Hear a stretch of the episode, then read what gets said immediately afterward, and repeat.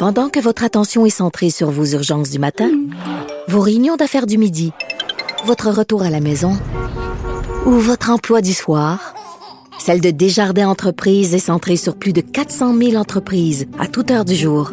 Grâce à notre connaissance des secteurs d'activité et à notre accompagnement spécialisé, nous aidons les entrepreneurs à relever chaque défi pour qu'ils puissent rester centrés sur ce qui compte, le développement de leur entreprise.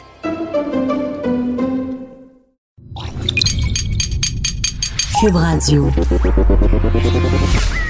Elles n'ont pas la langue dans leur poche. Elles disent ce qu'elles pensent sans détour. Une heure de remise en question et de réflexion. Geneviève Peterson. Vanessa Destinée. Les effrontés. Hey, salut les effrontés. Allô Vanessa Destinée. Allô Geneviève Peterson. On est vendredi. Hey! Et on fait un vendredi chick-ching. T'as-tu dit vendredi? Oui, j'ai dit vendredi. Instinctivement, Je elle a dit vendredi. Je pense qu'on peut, on peut pas dire autre chose que vendredi. Là, aujourd'hui, euh, on se demande, coudon, c'est-tu vrai que les filles s'intéressent pas à l'argent? Ben, C'est-tu vrai qu'elles préfèrent déléguer ça à leur chum, Ben. à quelqu'un, whatever c'est qui? Pourquoi c'est mal vu quand nous autres, les filles, on dit qu'on aime l'argent ou qu'on a de l'ambition? Hein? Pourquoi, pourquoi, pourquoi? tant de questions. Est-ce qu'on a les réponses, Geneviève? Je sais pas, mais il y a une chanson qui résume assez bien tout ça. Like you forgot.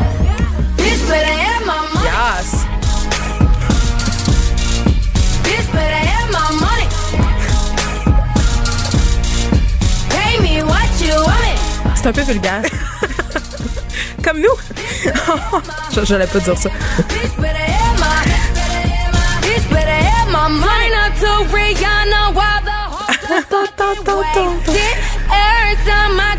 Bon, Vanessa, toi, Attends, j'écoute Rihanna.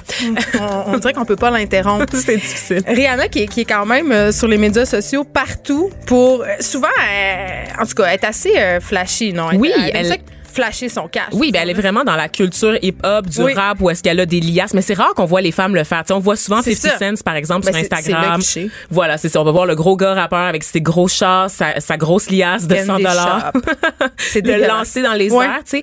Et Rihanna, je trouve ça formidable parce que elle, c'est ça, je pense, elle vient des- de, la Barbade, elle a grandi dans un milieu un peu pauvre et elle assume maintenant. Tu sais, elle a toujours, elle a jamais caché qu'elle voulait faire de l'argent. Elle l'assume beaucoup et elle le met de l'avant. Un peu aussi comme Cardi B, qui est une rappeuse très en vue euh, en ce moment aux États-Unis, qui parle ouvertement d'argent, qui a été danseuse nue aussi pour faire de l'argent. Mais est-ce que tu penses que elle ça, le dit de manière décomplexée. Mais je veux dire, là, tu me dis Rihanna, c'était quelqu'un qui vient d'un milieu modeste Mhm. et cette autre rappeuse dont je peine à prononcer le nom. Cardi B? oui. C'était une danseuse nue. Est-ce que tu penses que quand on vient d'un milieu pauvre, quand on est jeune, la réussite financière, on, on a plus envie de l'afficher quand on est, quand on Ah, est adulte? Je pense que oui, je pense que oui. Tu sais, moi, euh, je parle tout le temps de mon père. euh, Il va falloir Bon. que je fasse une, une Mais je pense qu'il va falloir que tu verses des dividendes à un moment donné. rendu là. Mais euh, tu sais, il m'a toujours dit, hey, je t'élève pour que tu deviennes quelqu'un. Tu sais, chez nous, ça a toujours été un objectif, tu sais, de, de faire mieux que la génération précédente. Mais être quelqu'un, c'est avoir de l'argent? c'est avoir entre autres de l'argent. Ça passe par ça. C'est une réussite qui est financière parce que ça te donne l'indépendance, l'autonomie. Puis mon père a jamais voulu que je dépende d'un gars aussi. Tu sais, il a toujours dit tu vas faire ton argent toi-même parce que tu peux pas dépendre de quelqu'un. Tu sais, fait que euh, je, je pense que moi à ce niveau-là j'ai été chanceuse peut-être parce que justement c'était un homme puis il savait en fait comment les femmes par- sont parfois traitées dans la sont des fois les perdantes dans des relations de couple. On le voit notamment là, dans les, les unions euh, libres tout ça. Euh, comment ça peut être difficile pour tirer notre épingle du jeu. Et on sait que bon évidemment il y a, y a toute cette euh, l'équité financière ben l'équité salariale plutôt.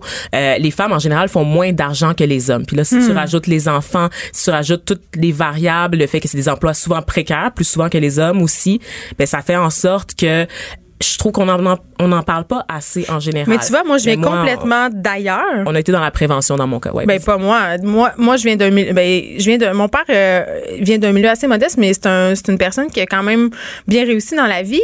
Et c'est drôle parce que chez nous, euh, on avait de l'argent, mais on ne parlait pas vraiment d'argent. C'est-à-dire. Hmm. euh, c'était important pour mes parents euh, de paraître, c'est-à-dire Oui. on allait en voyage, on avait une grosse maison, des belles voitures, des motos et tout. J'allais à l'école privée. Mais chez nous, on n'a jamais discuté d'argent dans le sens où euh, c'est important que tu fasses de l'argent, c'est important que tu gères ton argent. L'argent, c'était jamais un problème. Hmm. Tu sais, tu comprends? C'est comme si l'argent, là, ça tombait du ciel, Mhm. puis euh, je pouvais aller m'acheter des vêtements. Jamais mes parents m'ont dit non, on n'a pas d'argent pour ça, ou il faut faire attention à notre argent, il faut pas dépenser. Et ça, je pense pas que ça a eu des répercussions si positives dans ma vie parce que quand je suis arrivée au, au moment de ma vie où je devais gagner de l'argent, je savais pas quoi faire, je savais pas ça. comment euh, gérer ça, je savais pas vers qui me tourner. Puis euh, aussi, je, je, je sais pas, on, on aurait dit que je voyais ça comme quelque chose de pas si important, c'est-à-dire, c'est sûr que je travaillais dans les bars, fait que je faisais quand même pas mal d'argent, Mhm. mais je me dis, je dépensais énormément, tu sais, me placer financièrement, c'était pas quelque chose qui était euh, au centre de mes priorités. Puis je pense que c'est directement lié à l'éducation que j'ai eue, où l'argent n'était jamais discuté. Puis non seulement ça, mais ma mère me disait souvent. euh, c'est important que tu sois indépendante et tout. Voilà. Mais en même temps, je sentais, et là, euh, c'est pas qu'elle m'a déjà dit ça, mais je sentais quand même confusément que l'objectif dans la vie, c'est de se trouver un gars qui avait de l'argent. Pour vrai? Un peu. Ouais. Ta mère euh, t'initiait euh, au charme euh, de la Ben, gold digger? Non, pas nécessairement Ok. m'initier à ça, mais, mais je, je- je sentais que, que c'était au cœur des, des- de peut-être de, de ses valeurs d'être pas avec quelqu'un qui euh, qui gagne pas une scène. Puis en même temps, euh, je vais être super honnête, là, je sais pas, j'aimerais pas être avec quelqu'un qui a pas une scène. Est-ce que je peux dire plot à cache en ondes? Oh, Non, on tu dirait que pas. je viens de le dire. Tu peux pas. Mais je pense pas que ça soit ça nécessairement. Je veux dire, je, je pense que on a beaucoup un malaise à, surtout quand on parle des filles, de dire.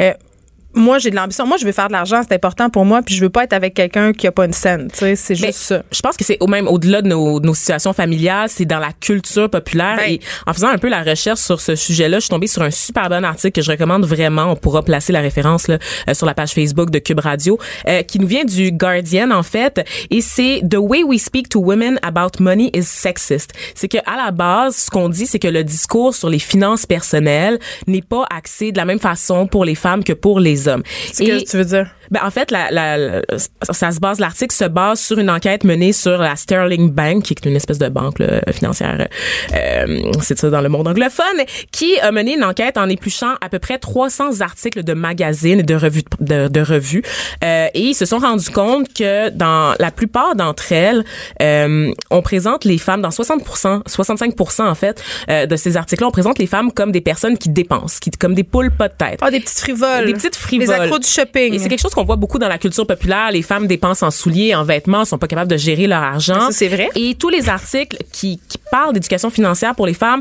mettent l'accent sur l'économie, sur faire attention, chercher les soldes, courir les soldes. C'est tout le temps comme ça. Alors que pour les hommes, on parle d'investissement. On va leur dire de prendre des risques. Ah, le loup de Wall Street. Un peu, un peu euh, Leonardo DiCaprio Oui. qui prend de la coke là, sur le, le cul d'une prostituée. C'est un peu ça, là. le modèle pour les hommes, alors que les femmes doivent aller dans la modestie. Donc, Hmm. euh, c'est- très, très intéressant. Et on voit, en fait, dans l'histoire que à plusieurs reprises dans la littérature, on dit tout le temps, oh, il faut pas passer sa carte de crédit à sa femme, non, non, non, non, non. Il y a beaucoup Mais de voyons. situations où on dépeint les femmes, c'est ça, comme des, des dépensières.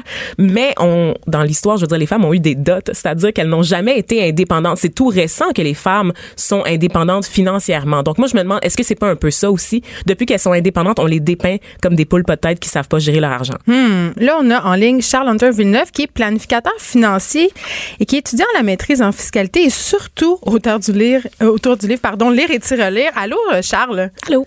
Oui, bonjour, ça va bien? Oui, hey, je pense que toi, euh, tu as des choses à dire par rapport justement à cette vision un peu qu'on a de la fiscalité entre les filles et les gars. Je pense pas qu'on nous présente ça de la même façon. Toi, qu'est-ce que tu vois euh, dans ta pratique? Oui, ben puis aussi pour au niveau des placements puis de la fiscalité. placements. Que si- Ouais, c'est ça exact, les deux euh, les deux volets. Euh, les femmes, oui, ça, ils s'intéressent moins en général, ce que je vois dans ma pratique. Par contre, c'est souvent elles qui prennent la décision finale. Alors, euh, ça serait une erreur classique, par exemple, d'un conseiller financier de seulement s'adresser plus à l'homme qu'à l'un, euh, qu'à la femme, parce que c'est souvent elles qui décident, puis souvent, euh, ils ont des traits, des fois, c'est vraiment eux qui prennent la décision. Fait que c'est un peu, c'est un peu bizarre de ce, de ce point de vue-là. Par contre, les femmes, euh, ils s'intéressent moins, mais comme vous aviez dit tantôt, ils gagnent moins euh, d'argent en général. Puis souvent, ils ont des arrêts de maternité, ce qui font en sorte qu'ils placent moins dans leur REER, Région du Québec. et dans leur placement sont souvent un peu plus prudentes, ce qui fait en sorte que ça rapporte moins, puis les femmes vivent plus longtemps. Fait que des fois, au niveau de la retraite, il peut y avoir là, des petits euh, des petits enjeux de ce côté-là. Puis dans les placements, ce qu'on remarque, c'est que les hommes sont souvent plus euh, plus agressifs. Euh, ils vivent, mettons, la compétition, le rendement. Euh, ils vont faire leurs propres recherches pour essayer de challenger le, me challenger moi en tant que conseiller. OK. Fait que ce qui va arriver dans, dans ce temps-là, c'est qu'il peut arriver, ça, ça a des bons côtés parce que ça informe, mais en même temps, il peut arriver un excès de confiance, prendre plus de risques, euh, pas rester focusé sur la stratégie, changer souvent. Tandis que les femmes, ben, ils vont essayer plus de bien comprendre, ils vont être plus à l'écoute, ils vont chercher une relation, puis ils vont, être- ils vont avoir plus tendance à demander l'avis de quelqu'un. Alors, ce qui fait en sorte que, oui, ils s'intéressent moins en général, mais vu qu'ils écoutent leurs conseillers et qu'ils font plus confiance, ben, ils peuvent avoir un meilleur rendement sur le long terme, vu que justement, ils laissent leur placement fructifier sans changer tout le temps de stratégie. Alors, c'est ce qu'on observe euh, dans certaines euh, dans certaines études. Par contre, au niveau de la fiscalité, euh, ce qu'on observe, c'est que les mesures fiscales euh, qui ont trait à l'accumulation de richesses sont plus favorables aux hommes. C'est-à-dire? Euh, ben, c'est qu'il y a une étude qui a été réalisée par la chaire de recherche en fiscalité de l'Université de Sherbrooke et les hommes utilisent plus les mesures fiscales, par exemple les REER, les abris fiscaux, euh, les dividendes, vous en parliez tantôt, euh, la, la- ceux qui ont des compagnies puis qui vendent leurs compagnies ont le droit à une déduction. Bon, mais les hommes sont plus nombreux à profiter de cette euh, déduction-là.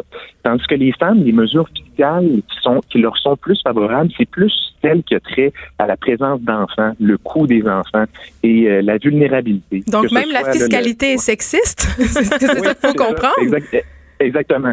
C'est notre système fiscal est neutre dans le sens que euh, n'importe quel un homme ou une femme peut avoir droit aux mêmes mesures fiscales. Mais ce qu'on rencontre en pratique, c'est que les mesures fiscales qui euh, sont plus qui ont plus trait à l'accumulation de richesses profitent plus aux hommes et ceux qui ont trait à la présence d'enfants plus aux femmes.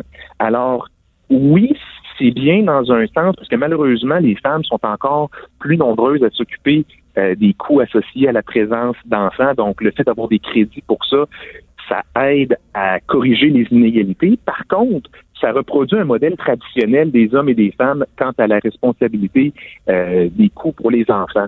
Alors pour ça, c'est oui, c'est un peu euh, c'est un peu inégal euh, à ce niveau-là. Dans ton livre, euh, l'objectif, je pense, c'est d'éveiller un petit peu les familles québécoises dans l'importance de prendre soin des finances. Comment euh, comment on peut faire si on a des enfants, des filles en particulier, pour les éveiller justement à s'intéresser à la question financière et à prendre ça en charge euh, dès qu'ils vont être en fait actifs sur le milieu de- dans le marché du travail?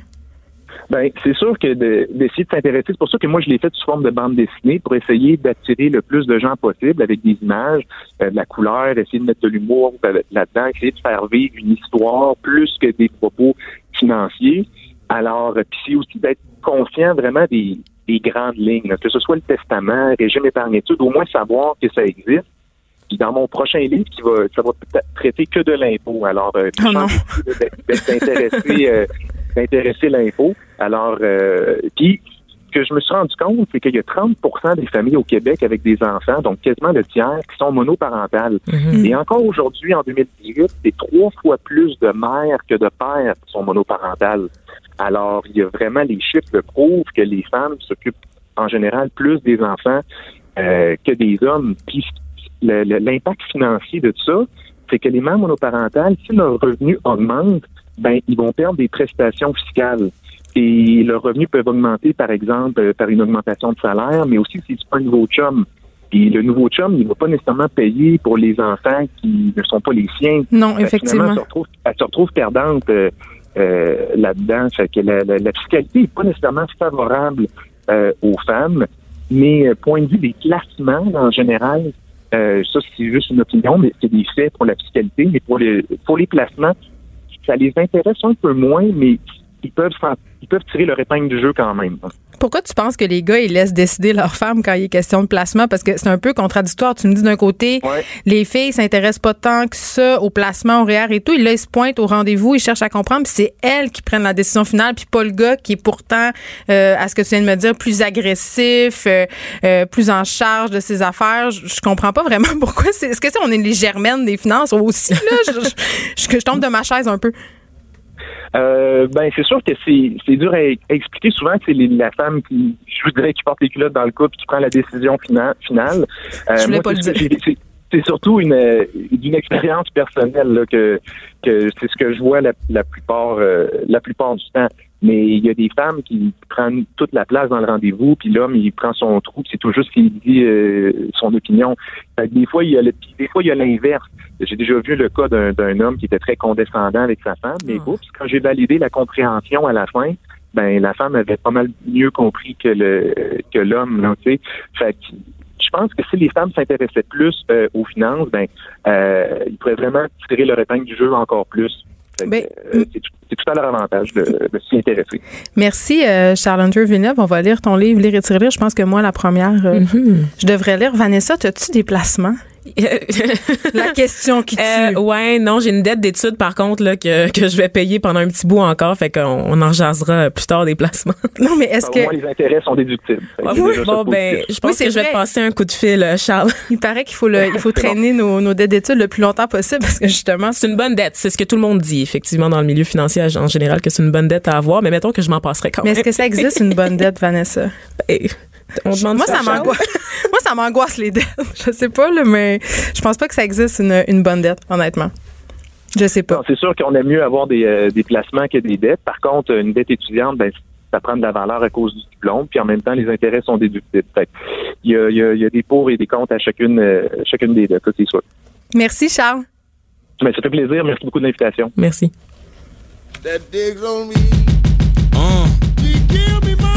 Ain't saying she a gold digger, but she ain't messing with no broke, broke. Now I ain't saying she a gold digger, but she ain't messing. Pas d'histoire de sacoche puis de rouge à lèvres. Du front, des idées, du crâne. Les effronter. Est-ce que c'est vrai que les filles s'intéressent pas à l'argent? Pourquoi c'est mal vu quand on parle de notre ambition, qu'on dit qu'on aime de l'argent? Euh, on va s'entretenir de ça avec notre invitée, Sophia Sokolov. Allô, Sophia? Oui, salut les filles. Salut. Oui, toi, tu es à la tête de quelque chose qu'on aime beaucoup. Parce qu'on est frivole, on Oui. est tellement frivole. C'est Sokolov Lingerie. Oui. Euh, qui fait écouter, ben, c'est de la lingerie, là, on vient de le dire. c'est super beau. Parle-nous un peu de comment ça a commencé ton entreprise, comment tu t'es lancée là-dedans, parce que je pense que tu étais encore étudiante quand ça a commencé. Oui, j'étais vraiment jeune. J'étais étudiante. Je faisais un bac en gestion industrielle en mode. Puis là, j'ai lancé ce Colof Lingerie vraiment à l'intérieur de mon bac. Donc, j'étais j'étais serveuse le soir, la fin de semaine. Puis je mettais toutes mes sous pour développer ce projet-là. Euh, puis ça a pris quand même un moment avant que je puisse vraiment lâcher ma job étudiant, vraiment comme me consacrer à ça. C'est vraiment en 2014, là, je dirais que j'ai vraiment euh, embarqué à temps plein dans la compagnie. Puis j'ai commencé à engager des employés et tout, euh, développer ma propre manufacture, développer le brand et tout ça. Aujourd'hui, ça a beaucoup évolué. Là, on, a- on, distribue à peu près dans 80 magasins en Amérique du Nord, euh, beaucoup en ligne. On est très, très, très axé sur le web.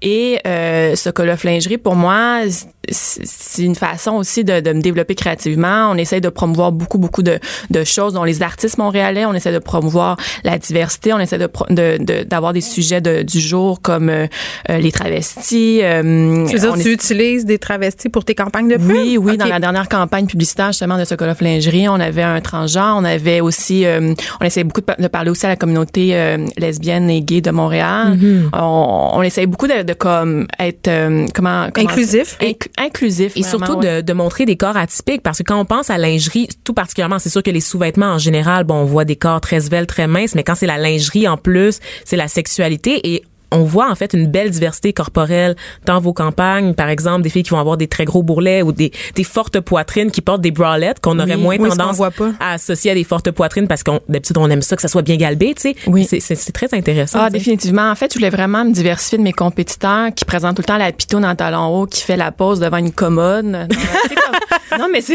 vrai. C'est souvent ça. Fait qu'avec ce Colof Lingerie, je transporte souvent les clients dans une autre ambiance, dans une autre atmosphère. C'est souvent, euh, je voyage beaucoup pour faire les photoshoots. Shoot, on essaie de comme faire vraiment quelque chose de créatif, puis d'utiliser les, des gens atypiques.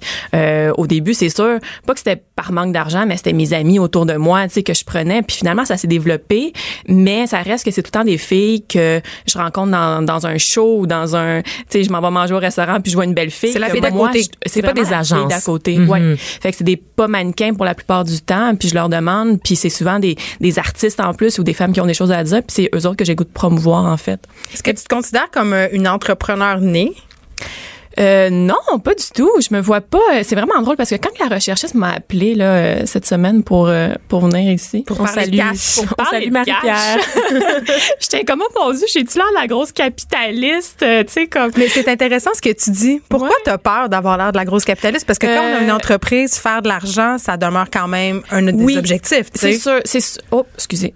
Euh, non, c'est sûr, c'est sûr que le but d'une compagnie c'est toujours de faire de l'argent, puis ça on s'en cachera pas. Je suis vraiment à l'aise avec ça. Euh, par contre, c'est sûr que moi j'ai choisi euh, de faire produire à Montréal. J'ai choisi de véhiculer des valeurs à travers mon entreprise. J'ai, j'ai décidé de faire moins de profit aussi parce que je le dis souvent, si je voudrais faire vraiment de l'argent, j'achèterais en Chine des brasseurs à deux piastres. Puis tu je le fais pas. Mais je le fais pas. Puis je m'entête à faire produire à Montréal. Je m'entête à, à avoir une conscience euh, euh, écologique et sociale. Puis c'est là que j'ai. C'est, c'est seulement quand je parle de ça que je me rends compte que j'étais à moitié millennials, là, tu sais, que j'ai un pied dans les millennials puis un pied dans, dans la génération Z, parce que les, les millennials, je les trouve très socialistes justement. Euh, mais bref, justement, je crois que j'ai quand même choisi de faire un peu moins d'argent, mais en même temps de véhiculer tellement de choses puis d'être très créative aussi dans qu'est-ce que je fais. Mais il y a vraiment une différence. Je sais qu'il y a une différence entre faire produire en Chine, puis c'est sûr que faire produire à Montréal, ça doit avoir des coûts quand même assez élevés. Là. Mais c'est quoi concrètement la différence? Est-ce que c'est à ce point-là une grosse différence pour toi à la fin du compte? Ah, définitivement.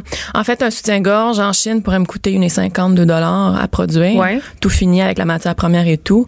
Euh, mes employés sont payés minimum 15 dollars de Ah, l'heure. wow. là. Il y a personne payé en bas de ça dans la compagnie. Fait que c'est sûr qu'un soutien-gorge qui prend euh, une demi-heure à faire, tu rajoutes la matière première, tu rajoutes euh, tous les coûts de transport et tout ça, ça finit que ça coûte quand même beaucoup plus cher que 2 dollars. Mais c'est très dans l'air du temps, c'est ça, cette espèce d'entrepreneuriat social-là. Donc, est-ce que toi, ça te parle? Est-ce que tu redonnes à la collectivité? Qu'est-ce que tu fais de plus aussi? Euh, énormément, énormément. En fait, on a fait de même des projets euh, cette année puis l'année dernière avec des, euh, des influenceurs, puis on redonnait les profits à une cause qui leur était chère. Donc, chaque influenceur choisissait euh, sa cause. Euh, puis ça, c'est vraiment, tu sais, comme euh, j'ai été portée à faire à, à être souvent juge pour des euh, concours entrepreneuriales l'année passée. Puis c'est vraiment en regardant les jeunes, les jeunes au secondaire là sont tellement justement dans euh, tu sais bref, tous les jeunes développaient une compagnie là fictive. C'est toujours comment redonner, c'était toujours euh, comment intégrer les personnes aînées avec les les, les garderies, comment intégrer les immigrants, c'était très social l'environnement revenait beaucoup. Puis ça c'était beau à voir vraiment ça ça m'a même beaucoup influencé. Puis avec ces jeunes-là, justement, est-ce que tu voyais qu'il y avait autant de filles puis de garçons ou est-ce que est-ce que tu avais l'impression que les, les projets entrepreneuriaux attiraient juste les garçons ou il y avait Euh, non, pas du tout. Moi, je vois beaucoup de filles entrepreneuriales, euh, entrepreneurs, puis euh, ça, j'en vois de plus en plus. Je pense même que 2018, c'est vraiment une belle ère pour être une femme en affaires. Là, c'est très valorisé. On, Pourquoi? On parle beaucoup de nous. Euh, À limite, pendant un bout de temps, ça me gossait limite là, parce que justement, on parlait beaucoup des girl boss et tout ça. Puis c'était très, euh, tu sais, à un moment donné, je me disais, ben, c'est c'est beau là, tu sais, on, on Tu veux on pas a- être considérée bonne juste parce que t'es une fille. Tu veux pas qu'on parle de toi juste parce que t'es une fille. Ben, c'est qu'on a tous les mêmes challenges. J'ai les mêmes challenges qu'un homme, puis en même temps, c'est ça, je vais voir souvent les hommes aussi pour leur poser des questions, puis qui qui, qui m'expliquent eux autres comment qui, qui feraient ça, mais les femmes aussi. Puis bref, y a pas, il y a, pour moi, il y a vraiment pas de différence entre un homme et une femme. Fait que c'est pour ça que Est-ce que parce est-ce que ça t'est déjà arrivé, tu sais, on parlait tantôt de de- d'hommes qui vont parler de manière condescendante à des femmes dans le milieu des affaires. Est-ce qu'il y a un petit un petit côté boys club que toi t'as constaté ou c'est c'est loin derrière ça? Moi, j'ai jamais adhéré à ça. Je me suis jamais sentie vulnérable parce que j'étais une femme. Fait que c'est sûr que c'est très différent. Je pense que quand tu rentres pas là-dedans, euh, tu le vis pas. Là, tu, tu justement, tu te sens pas comme une victime. Euh, mais c'est vrai, par contre, que les hommes euh, parlent beaucoup plus facilement d'argent, je les vois beaucoup plus investir rapidement. Exemple, moi j'ai lancé mon ma compagnie avec mes propres sous euh, carrément, puis je l'ai développé. Euh, j'ai jamais été voir d'investisseurs jusqu'à présent. Tu sais, ça fait quand même 6-7 ans maintenant que la compagnie existe. Euh, un homme, mais en fait, c'est pas, je, je mets pas non plus tous les hommes dans le même bateau, mais j'ai beaucoup d'amis entrepreneurs que eux, dès le jour 1, ils vont soulever plusieurs millions en financement, en investissement. Puis moi, c'était quelque chose qui me, on dirait tout le temps que, que je, me- je me disais, oh, mais je suis pas rendue là, je suis pas rendue là. Les Mais femmes sont-elles plus prudentes? Ben oui, c'est ce qu'on disait tout à l'heure, c'est le risque que les hommes vont prendre parce que est-ce que tu trouves que dans la culture on encourage les hommes à prendre des risques alors qu'on dit aux femmes soyez prudentes les filles, on sait jamais ce qui peut vous arriver, tu sais. Oui, oui, définitivement, définitivement. Je pense vraiment que même du regard ban- du regard bancaire, les, les banquiers sont souvent plus frileux quand c'est une femme Hmm. euh, qui gère un compte en banque. Ça, c'est sûr, ça, ça, c'est sûr. Toi, tu viens d'un milieu quand même aisé, je pense. Non, du Non? tout. Non, non, non, du tout, du tout. T'es, t'es, t'es une, une self-made woman? Euh, en fait, je viens d'une famille d'immigrants. On a immigré au Canada quand que j'avais 3-4 ans. On est arrivé dans la Côte des Neiges. Mes parents euh, sont partis de l'Argentine, de Buenos Aires. Euh, puis ont vraiment dû re- refaire les échelons au complet pour euh, euh, pour pour avoir un beau travail aujourd'hui, une belle maison et tout. Là, et présentement, ils, ils sont ils sont vraiment bien. Euh, mais ça reste que je les ai tellement vus travailler fort. Puis je pense que c'est quelque chose qu'ils nous ont véhiculé. Puis ils voulaient tellement qu'on devienne autonome rapidement aussi. Euh, donc depuis que j'ai 14 ans, je travaille comme une folle. Fait que c'est fait que non, pas du tout. Je viens pas du tout d'une famille aisée. Est-ce qu'ils te parlaient d'argent, tes parents? Euh, non, on parlait pas tant d'argent. Je pense parce que justement, il y en avait pas beaucoup quand on était petit. Euh, donc je pense qu'au contraire, c'était une belle façon, je pense, de cacher que c'était pas un problème. Ils, ils voulaient pas montrer que c'était un problème. Euh, ils essayaient tout le temps de, de répondre aux besoins de leurs enfants et tout ça sans que sans sans, sans parler en mal d'argent parce qu'à ce moment-là, il y en avait pas. Euh, puis non, par après, euh, très jeune, euh, je suis partie de la maison familiale à 16 ans. Euh, j'ai eu mon propre appartement. Puis je pense que nos parents voulaient tellement qu'on qu'on apprenne à travailler puis à, à devenir indépendante rapidement que c'est pour ça peut-être que j'ai travaillé très fort puis j'ai essayé de, vraiment de, de, de faire ma propre argent. En terminant, Sophia, qu'est-ce qu'on te souhaite pour ce Call of Lingerie? Est-ce que tu as des rêves? Est-ce que tu veux conquérir le monde? C'est quoi Ah, tes ambitions? Nager dans une piscine d'argent Oui. comme Picsou, moi ça Oui, serait mon rêve en tout cas. I wish. Euh, non, en fait, euh, présentement, c'est plutôt pas le contraire, mais c'est de plutôt de moins travailler. Euh, J'essaie de faire beaucoup de choix présentement pour me calmer un peu, pour essayer de tra- moins travailler la, la fin de semaine, les soirs et tout ça.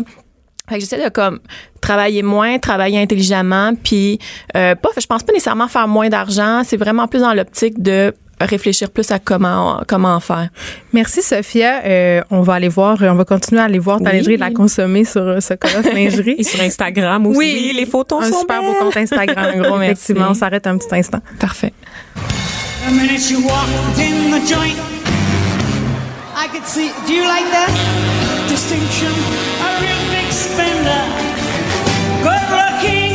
So refined.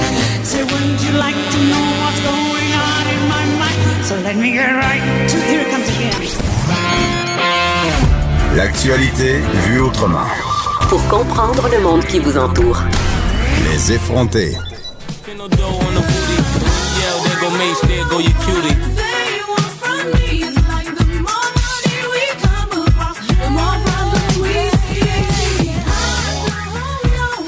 C'est Ouh, un petit retour dans le temps? More money, more problem. Est-ce que c'est vrai que quand on a plus d'argent, on a plus de problèmes, tu penses? Euh, je sais pas si on a plus de problèmes, mais euh, clairement, pour moi, l'argent est un problème. Ah, ok, bon. Non, mais c'est juste, je me pose beaucoup de questions par rapport à l'argent en général dans la vie. Genre, c'est quoi être à l'aise financièrement? À partir de combien on est riche? Yeah. Des questions que je me pose et que j'ai envie de poser à notre prochaine invitée qui est Justine Audi. Allô, Justine? Bonjour. Justine, t'es notaire et concierge juridique chez Groupe Germain Hôtel, mais t'es surtout, et c'est ça qui m'intéresse, présidente de la- t'es une ancienne présidente de la Jeune Chambre de commerce de Québec, je pense que c'était euh, de 2016 à 2017. T'en as vu, là, des femmes entrepreneurs qui avaient pas peur de parler de cash puis qui étaient ambitieuses? Oui, j'en j'en ai vu des femmes entrepreneurs qui avaient ben pas peur de parler de cash. Des fois, il y avait peur, des fois, il y avait moins peur. Euh, puis j'ai moi-même été au début entrepreneur. J'ai déjà été à mon compte là avant d'être une salariée. Donc euh, j'ai moi aussi passé par les étapes de euh, partir de zéro euh, puis être à son compte là. Donc euh, effectivement, oui, c'est c'est des c'est des discussions des fois qu'on a entre femmes parce que euh, surtout qu'il y a beaucoup de femmes qui sont dans la jeune trentaine ou fin vingtaine, puis on a tout un petit peu l'idée des fois d'avoir, ben pas toutes, mais la plupart d'avoir des enfants. Donc il y a toujours la notion de congé de maternité qui embarque avec tout ça, des fois lorsqu'on est entrepreneur ou même lorsqu'on est des nouvelles professionnelles. Donc euh, euh, oui, c'est des c'est des sujets qui viennent euh, qui viennent sur la table. Justine, la vraie question, c'est quoi ton rapport à l'argent? Euh, moi, je considère que j'ai un rapport sain avec l'argent. C'est-à-dire? si je peux l'appeler comme ça. C'est quoi un rapport Euh, sain? On sait pas, nous autres, là. J'aime, j'aime l'argent. On aime tout l'argent, je pense. On a- ben, c'est clair. C'est- c'est une base. J'aime l'argent. Euh, toutefois, j'en fais pas nécessairement euh, une obsession. Pourquoi? Euh, moi, la façon que je le vois, c'est que l'argent, c'est vraiment, euh, dans le fond, c'est c'est un moyen d'arriver d'atteindre des, à nos- d'atteindre des objectifs. Puis chaque personne a ses objectifs. Fait à partir de là, je vois l'argent comme étant un allié. Alors, c'est quoi mes objectifs que je me fixe à moi? Naturellement, il faut qu'on se fixe des objectifs qui sont réalisables. Là. À quelque part, euh, quand même bien que je me fixerai des objectifs qui dépassent mes moyens, là, ça va tomber un élément stressant et ma relation ne sera plus saine avec l'argent. Donc, c'est vraiment de me budgéter puis de mettre les choses en perspective pour savoir euh, où est-ce que je vais être dans la vie par rapport à l'argent, euh, combien j'ai besoin pour atteindre mes objectifs, est-ce que c'est réaliste ou non? Puis c'est ce qui me permet, je pense, d'avoir une relation qui est saine avec l'argent. Donc, de pas me lever à chaque matin en me disant euh, tu est-ce que j'ai suffisamment d'argent aujourd'hui ou est-ce que j'ai le beau problème d'avoir beaucoup trop d'argent dans la vie? Euh, donc, c'est ce que je considère comme étant une relation saine avec l'argent. Donc, parles pas de- se lever en étant stressé par rapport à ça. Hum, tu parles d'objectifs. Moi, une question que je me pose souvent, c'est c'est quoi être à l'aise financièrement? C'est à partir de combien? Est-ce que c'est subjectif à chacun? Moi, je pense que c'est subjectif à chacun. Parce que quelqu'un, euh, tu sais, quand je parle d'objectif, ça, ça, ça revient un petit peu à ça aussi. Euh, moi, j'avais, je vous dirais pas euh, nécessairement mon, mon, mon montant d'argent, mais j'avais comme objectif d'avoir euh, un certain type de maison, d'avoir un certain type de voiture. Euh, je voulais pouvoir me permettre euh, de faire des sorties et tout ça. Donc, pour pouvoir atteindre ces objectifs-là, ça prend un certain montant d'argent. Certaines personnes vont avoir un objectif différent, donc voudront pas nécessairement. euh, moi, c'est important que je sois propriétaire de ma maison. Il y en a qui veulent pas être propriétaires, qui vont avoir euh, un logement. Les montants seront pas les mêmes. Euh, donc, à partir de là, eux autres vont être aisés en fonction de leur budget puis de leurs objectifs. Tu parles d'un certain type de maison, d'un certain type de voiture. Moi, ce que j'entends, ce que j'entends, c'est un petit malaise à dire j'aime, j'aime les belles maisons puis les gros chars. C'est, c'est tout ça? J'ai- J'aime les belles maisons puis les gros chars. J'ai- j'ai- Queen! J'ai une voiture Yeah! de luxe et j'ai une belle maison. Il faut le dire. non, mais je suis contente. mais non, oui. mais je suis contente que tu en parles parce que souvent, je constate un malaise. Euh, nous, les filles, on a de la misère à dire qu'on, aime les belles affaires, qu'on aspire à la grosse cabane. Moi, je suis pas une fille de char, mais, mais clairement, j'aime les belles maisons. Euh, toi, tu as un, t'as un bébé, un bébé de cinq mois. Oui. Est-ce que euh, la question financière a été un enjeu euh, dans sa venue? C'est-à-dire, est-ce que tu as attendu d'être à l'aise avant d'être enceinte? Est-ce que c'était un genre de master plan financier? Euh, on a attendu d'être à l'aise. C'était pas nécessairement le, le- la, la question financière était pas euh, comment dire le, le- la seule euh, le, le seul élément là dans, dans notre décision. Mais nous, on avait décidé effectivement euh, avec mon conjoint, parce que je pense que c'est important aussi de, de, de s'asseoir avec euh, son, son conjoint, sa conjointe, peu importe, pour avoir une discussion au niveau des, des attentes financières puis des objectifs pour euh, pouvoir être, euh, je vais reprendre mon terme, être sain avec l'argent. Euh, nous, ce qu'on avait comme objectif, on voulait justement avoir euh, une certaine stabilité professionnelle. On voulait aussi se dire que, OK, là, on a un bébé, ben, on n'est pas à scène pour dire qu'il faut qu'on achète des couches. Si on a un imprévu parce que euh, euh, je sais pas, bébé est malade, faut qu'on lui achète plus de médicaments, ben on n'aura pas de problème avec ça. Mhm. Donc, on voulait s'assurer d'être assez, assez confortable puis d'avoir un, un coussin quand même de côté pour se dire que si jamais il y avait un pépin ou quoi que ce soit, ou qu'on avait des jumeaux finalement, tu sais, parce que c'est des choses qui arrivent aussi, ben que ça serait pas une mauvaise surprise de dire crime, on n'avait pas prévu euh, que qu'un enfant ça coûterait aussi cher ou quoi que ce soit. Donc Mhm. on a attendu, c'est pour ça que moi j'ai eu mon enfant à ben j'avais fin 33, là, je suis rendue à 34 ans. Donc j'ai eu mon, mon, mon enfant euh, plus tard que, que, que bien des femmes parce que euh, on voulait on voulait s'assurer d'être euh, d'être confortable financièrement pour euh, Mhm. pour notre bébé. Et, et dis-moi, Voilà. Justine, c'est quoi les principaux défis euh, auxquels font face les femmes lorsqu'il est question d'argent, selon toi? T'en as vu, là, t'en as Euh, les- entendu, t'as entendu toutes sortes d'histoires. Qu'est-ce que, qu'est-ce que tu penses de ça? Les principaux défis, euh, ben là, ça peut aller dans plein de directions, hein, ça. Donc, euh, je vais y aller, euh, puis ils sont pas tout interreliés, là, mais euh, un des défis, bon, mettons une fille célibataire, que, que j'ai que j'ai en tête, que je ne nommerai pas naturellement, euh, elle, société très prospère, son entreprise, c'est un entrepreneur, ça allait très bien ses affaires. Euh, ça intimide les hommes. Ah oui, Hmm. tu penses encore? Oh, ça, c'est clair. Oui, mais on n'en parle pas. que la femme, Mhm. ben ça, mais ça l'existe, tu sais. Donc, euh, donc ça c'est un, un premier défi que j'ai que j'ai vu. Pas moi, je l'ai pas vécu parce que personnellement, quand j'étais à mon compte, euh, ça allait bien, mais je n'étais pas très prospère, je pense, et évidente là. Je l'ai dit bien humblement là. Merci, Mais, Justine. euh, Merci, merci, Justine. Oh, C'était vraiment, vraiment intéressant.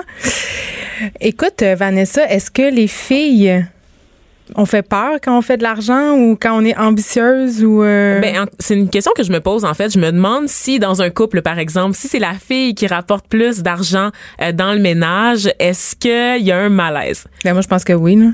Tu penses? Ben, je sais pas. Ça- Il y a un petit fond quand même chez les gars de ben, Ben, là, de jouer leur- Oui, là, le, le ça. côté pourvoyeur, chasseur. Puis j'ai souvent entendu euh, des, des amis de filles à moi qui font plus d'argent que moi, des, des professionnels de, de profession libérale. Euh, et oui, ça intimide les gars au moment de d'été, surtout. euh, dans le cas des deuxièmes unions, c'est-à-dire des filles qui se sont séparées euh, une première fois puis qui sont à nouveau sur le marché, marché des joueurs autonomes.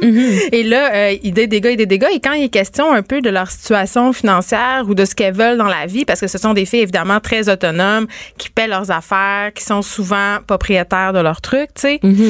Ben les gars, ça, il y a un petit côté. euh, au début, c'est bien le fun, mais euh, euh, en tout cas, ce qu'elles m'ont confié, c'est qu'elles remarquent que, par exemple, au moment de payer l'addition au restaurant, si c'est elles qui prennent la facture, mais les gars sont comme semi-insultés. Mais ça, c'est vrai. Tu sais, moi, je suis, je suis bien euh, en train de dater en ce moment. Puis ce réflexe-là de payer moi-même pour mes propres affaires, ça déstabilise beaucoup de gars. Non, mais si tu payes pour le gars, ça, je veux dire. Ah, si tu payes en plus pour le, ben déjà Oui. juste le fait de payer pour moi, c'est déstabilisant pour eux parce qu'ils Ben prennent pour acquis, même oui, ils prennent pour acquis que c'est à eux de payer, de régler l'addition, que c'est la chose à faire. C'est vraiment du conditionnement en fait. Tu sais, le gars ramasse le bill, peu importe le bill, tu sais. Euh, mais oui, j'imagine que de payer pour tout le monde, ça- doit, ça doit être, euh, ça doit faire un malaise. Moi, dans mon, moi, on a- toujours réparti les dépenses. Par le passé, c'était toujours moitié-moitié sur les affaires. Il y avait pas de malentendu. Euh, peu importe le salaire qu'on faisait, on s'entendait sur le fait qu'on payait les choses à moitié. Parce que on se dit après, ben, tu dois plus rien à l'autre, pour moi, ça, ça a toujours été un modèle qui a fonctionné. Euh, puis il y avait pas de malaise par rapport à l'argent euh, sur cette question-là. Mais effectivement, quand j'en parle à mes amis, j'ai beaucoup d'amis qui sont encore en 2018 très dépendantes de leur chum, pour vrai, pour payer les affaires. Mais combien de femmes, mais d'hommes moins souvent, mais restent dans une union dont elles sont pas satisfaites parce qu'elles sont tout simplement pas capables Elles ont peur. de gagner leur vie. Puis j'ai lu une étude super intéressante. euh, je fais du show du coq mais sur la, la cote de crédit. Savais-tu que c'était un gage de longévité en amour? Plus ta cote de crédit est similaire, plus tu as de chances que ton couple dure. C'est vrai? Je te jure. OK. Mais je sais, mais en tout cas, moi, je trouve ça un peu aberrant parce que je peux pas croire que tu peux être en amour avec une cote de crédit, mais j'avoue que ça en dit long sur la façon de gérer ses finances personnelles, de payer ses factures. C'est parce qu'à un moment donné, quand tu es en couple aussi, puis vous avez des projets communs, des projets à, long- à moyen terme, long terme, ça devient inévitable cette discussion-là sur l'argent. Et, et je peux comprendre que l'argent c'est toujours une, une source Mais de c'est la principale source de chicane chez les couples. L'enf- voilà. Les enfants et l'argent. Mhm. Donc, si tu gères pas tes affaires de la même façon euh, que ton chum ou ta blonde, Ça durera pas longtemps. ben ça fait des flamèches dans pas long, tu sais. Mais, ça.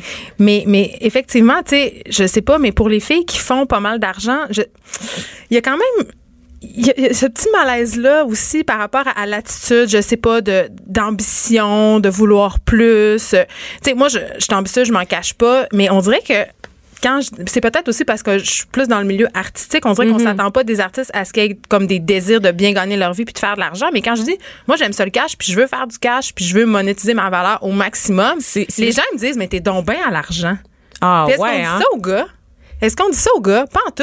On Mais- va dire d'un gars, hey, t'es donc là, ce gars-là, il sait où ce qu'il s'en va dans la vie, il est ambitieux. Mais j'aime bien que tu amènes l'aspect artiste en fait Ouais. dans la discussion parce que c'est vrai, tu sais, il y a ça aussi, tu sais, il y a certains milieux où en général, c'est juste mal perçu de faire de l'argent, c'est comme moins noble d'être après Mais tu fais l'argent. moins de l'art si ton art vend ou si tu fais Oui. de l'argent. Donc si c'est- si ton art devient populaire, tout d'un coup, ben tu joues le jeu. C'est moins valable. Voilà, c'est ça. Tu, sais, tu joues euh, le jeu des masses, puis euh, tu perds un peu ta crédibilité. Et moi, je trouve ça assez fascinant. Tu sais, Euh, je On pense a un que rapport très tordu à l'argent. Mais je pense au Québec, là. Exactement. C'est en général à la province. C'est il y a un gros tabou ici. On parle très peu d'argent. On révèle jamais notre On salaire, révèle jamais, pas. Je sais jamais. pas combien tu fais, Geneviève. Tu veux pas me le dire? Non, je pense que c'est pas une bonne chose pour toi que tu saches, Vanessa. C'est clairement injuste. Ah oui, hein? Bon ben. Non, mais ce que je veux dire, c'est que non, mais pour vrai, tu feras le test dans un souper avec des amis, euh, un- des soupers de filles, Mhm. dans un souper de filles, de, de dire, hey, toi, comment tu fais? Puis, je pense aussi que, tu sais, notamment en ce qui a trait à la rémunération des femmes, euh, l'espèce d'inéquité profite beaucoup de cette espèce de tabou-là. On se parle pas entre nous autres, Mhm. on se dit pas comment on fait. Euh, tu sais, on regarde ça, il y a un gros flou flou artistique autour de ça, là, Ouais, les ouais. montants d'argent qu'on fait, puis tout le kit. là. Il y a beaucoup de, ben, je pense que aussi dans notre milieu, en tout cas dans le mien, dans celui des médias, il y a beaucoup de compétition. Euh, Puis je crois que je pense que les, les hommes en général savent mieux négocier, par exemple, leur salaire aussi. Tu sais, au-delà de, de l'inéquité salariale, le fait que les hommes reconnaissent mieux leur valeur que les femmes en général et qui sont capables de déterminer combien ils valent euh, auprès de leurs employeurs. Je pense que les femmes ont encore de la misère. On est encore une fois dans le discours très très modeste. Euh, on, on essaie de pas prendre de place en fait. Et, et je trouve ça assez fascinant. Je- je- moi, c'est vraiment la- la- l'aspect très culture qui m'intéresse. Et là, je, je vois que tu regardes. euh, Oui, je regarde mon téléphone parce que, je reçois, je reçois des, les, les filles m'écrivent en, en privé sur Facebook pour me raconter des affaires. Puis il y a Rosalie qui nous écrit, elle dit euh, OK, je fais plus d'argent que mon chum et tout va bien. Mais le jour où c'est arrivé, c'est vrai que les choses ont changé. On ose en parler et s'adapter à cette réalité en toute confidentialité. On dirait que mon chum a perdu un peu confiance en lui. Et là, je dis pas son nom de famille parce que justement, en toute confidentialité. Voilà, c'est ça. Mais c'est vrai que est-ce qu'il y a quelque chose d'émasculant pour les gars dans le fait que Mais je pense que tu le disais tout à l'heure, le- le- l'espèce de, de discours de pourvoyeur qu'on impose aux hommes quand ils sont beaucoup plus euh, quand ils sont beaucoup plus jeunes, euh, que c'est eux qui sont les chefs de famille. Et comme je le disais en entrée, euh, en début d'émission, pendant longtemps, c'était le père de famille, c'était ensuite le mari ou le frère qui était responsable des femmes de la maison, des enfants également. Et ça, c'est quelque chose qui s'est transmis de génération en génération. C'est encore très très récent le fait que les femmes prennent leur place, s'assument et sont euh, autosuffisantes en fait. Donc je pense Hmm. que il y a un gros changement de culture qui prend encore beaucoup de temps à arriver en fait en général. Bon, autrement dit, c'est pas effronté de parler d'argent. Ben non. Continuons à en parler. On s'arrête un peu et en revenant, on a notre scandale de la semaine. Restez là. Geneviève Peterson. Geneviève Peterson. Vanessa Destinée. Elle manie aussi bien le stylo que le micro. De 9 à 10, les effrontés. Et maintenant, le scandale de la semaine. Qu'est-ce qui s'est passé? Qu'est-ce qui s'est passé? Le suspense me tue. J'ai de la misère à en choisir un tellement il se passe des affaires. Oui, pas legit.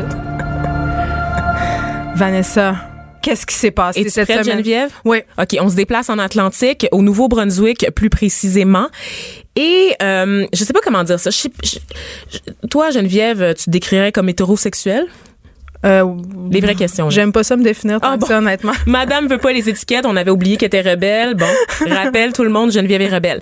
Alors, moi, je me définis comme hétérosexuelle et je, je, je, je, je, je ressens pas étrangement le besoin de m'afficher comme Ben, c'est ça. Je me sens pas le besoin de me définir non plus tant que ça. Il me là. semble qu'on nous voit assez les Ben, hétérosexuels il me semble en que général. depuis comme euh, 28 000 ans, euh, c'est pas mal ça. là. Depuis la nuit des temps, Ah, on a-tu le droit d'utiliser cette expression comme que j'adore? amené. Donc, de- depuis la nuit des temps, je pense qu'on voit pas mal beaucoup les hétérosexuels. Mais, en tout cas, apparemment qu'au Nouveau-Brunswick, on ne les voit pas assez parce qu'un groupe de citoyens de la ville de Chipman a décidé euh, d'ériger euh, sur un terrain public appartenant à la ville un drapeau de la fierté hétérosexuelle. Excuse-moi. la Quoi? fierté hétérosexuelle. Ils ont érigé un drapeau? un drapeau euh, qui est qui est noir et qui J'ai pas suivi ça, Vanessa. ah, c'était plein de rebondissements. Tu peux t'en douter. Donc, c'est un drapeau qui est blanc plutôt et bleu, pardon, avec le symbole féminin et le symbole masculin imbriqués l'un dans l'autre. Et euh, ben c'est ça, ça a été hissé. Euh, sur un terrain appartenant euh, à la ville à l'initiative de 12 citoyens euh, qui trouvaient que c'était important en 2018 d'afficher euh, la fierté hétérosexuelle. Mais pourquoi est-ce que l'hétérosexualité est menacée, Vanessa? Qu'est-ce qui se passe? Ben écoute, si les gays ont le droit de le dire, pourquoi nous on pourrait pas le dire? Mais à quand une parade de l'hétérosexualité? Mais je me le demande. Que fait la ville? Que fait l'administration Plante pour représenter le droit des hétérosexuels? Mais là, c'est 11 personnes. Est-ce que c'est ça que je comprends? C'est 12 personnes. Ah, 12. 12. attention. 12 on n'y est plus. une, une douzaine. OK? OK, On est- mais, là, on niaise, là.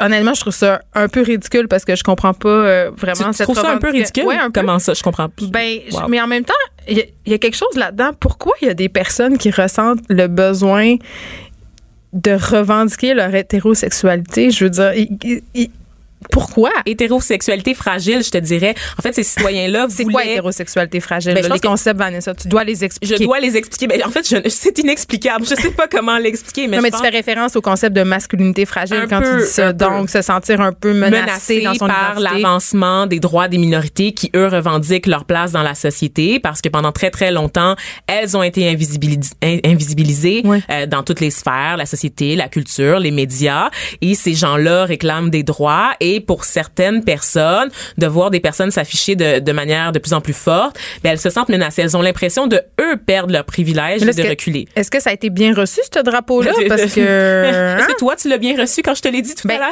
ben, en fait, moi, j'ai, je comprends pas. C'est, en fait, c'est quoi le point? Je comprends pas pourquoi on a besoin de, de revendiquer. Mais en même temps, moi, je, je sais pas, je suis peut-être un cas à part. Moi, je comprends pas pourquoi on a besoin de revendiquer son identité sexuelle en général. Là, je veux dire. Ben, en fait, le, le monsieur qui a parti l'initiative a demandé une, euh, à la ville de, de laisser flotter le drapeau pour une période de deux mois, ce qui, bien sûr, ne s'est pas passé. Il a été retiré euh, après euh, moins d'une semaine, après le je pense que c'était la chose à faire. Tu penses, OK, à- après le tollé sur les réseaux sociaux, et je pense qu'il était un peu déconnecté. Lui, maintenant, en fait, il parle de discrimination.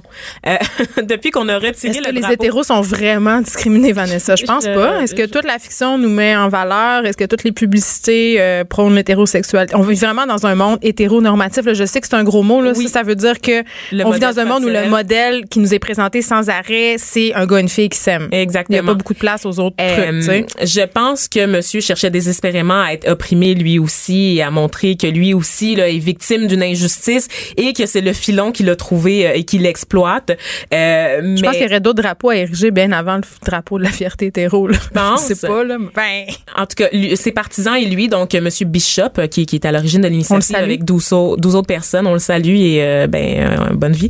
Euh, Bonne ils vie vont se, ils vont se rencontrer en fait parce qu'ils ils envisagent la possibilité même de de faire une poursuite judiciaire. attends un sommet de l'hétérosexualité, Vanessa. Je sais pas. Une Je commission. trouve qu'on parle pas assez d'hétérosexuel dans euh, d'hé- d'hétérosexualité dans nos écoles.